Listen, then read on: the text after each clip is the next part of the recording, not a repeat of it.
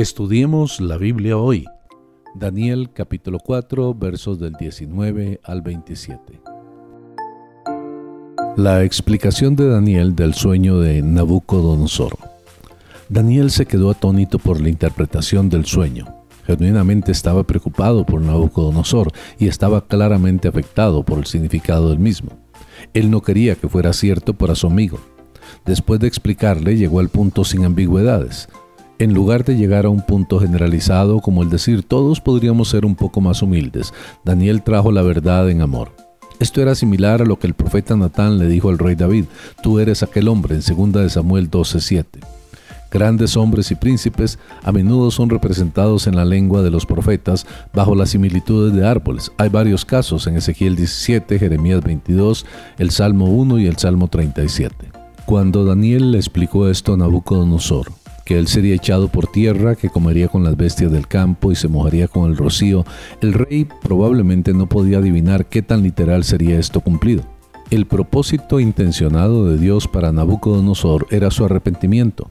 El rey podía haber evitado este destino humillante si él se hubiera humillado a sí mismo de una manera genuina. Daniel se lo advirtió y le dio la esperanza de que quizás no fuera muy tarde aún. La reacción correcta a la amenaza de juicio es un arrepentimiento humilde. Desafortunadamente, Nabucodonosor no hizo esto. Él debió de seguir el ejemplo del arrepentimiento de Nínive cuando predicó Jonás en Jonás capítulo 3. Podríamos pensar que Nabucodonosor tenía más razones de estar orgulloso. Después de todo, él era un gran rey. Pero él debió de haber recordado el principio que Benjamin Franklin declaró en uno de sus proverbios. El más grande monarca en el trono más glorioso está obligado a sentarse sobre su propio trasero. En las palabras, tus pecados redime con justicia y tus iniquidades haciendo misericordias para con los oprimidos, Nabucodonosor no solamente fue aconsejado a dejar de pecar, sino también a practicar justicia y generosidad.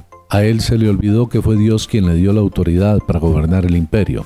Él se olvidó de la autoridad celestial y se llenó de soberbia. Incluso la restauración se encuentra bajo la soberana voluntad de Dios, verso 27, pero para que suceda, primero es necesario el arrepentimiento y dar frutos que lo demuestren.